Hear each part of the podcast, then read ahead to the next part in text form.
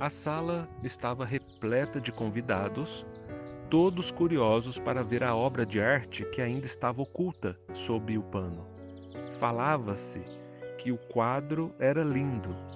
As autoridades do local estavam presentes, entre fotógrafos, jornalistas e outros convidados, porque o pintor era muito famoso. Na hora marcada, o pano que cobria a pintura foi retirado e houve caloroso aplauso.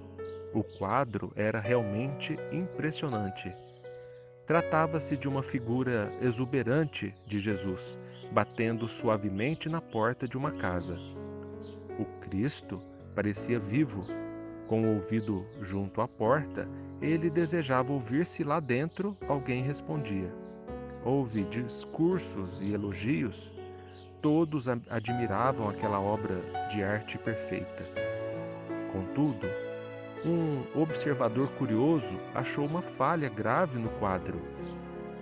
A porta não tinha fechadura. Dirigiu-se então ao artista e lhe falou com interesse: A porta que o senhor pintou não tem fechadura.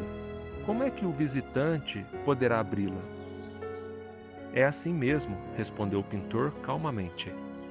A porta representa o coração humano, que só abre pelo lado de dentro. Muitas vezes mal interpretado, outras tantas desprezado e grandemente ignorado pelos homens, Jesus vem tentando alcançar nossa casa íntima há muitos anos. Conhecedor do caminho que conduz à felicidade suprema, Jesus continua sendo a visita que permanece do lado de fora de muitos corações. Nós o chamamos de Mestre, mas não aceitamos que ele nos ensine sobre as verdades da vida.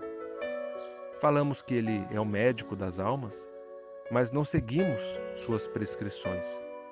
Dizemos que ele é o maior irmão, mas não permitimos que coloque a mão sobre nossos ombros e nos conduza por caminhos seguros.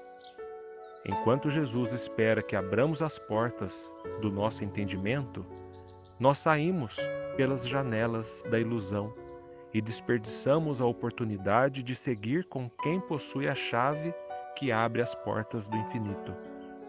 Pense nisso.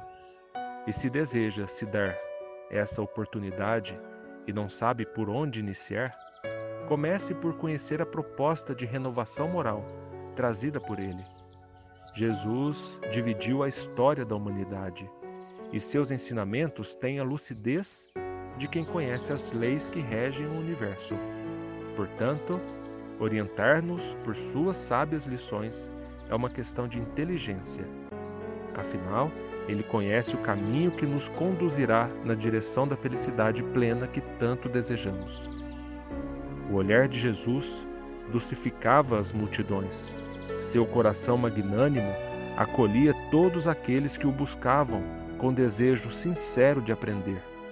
Seu abraço de luz envolvia as almas sedentas de paz.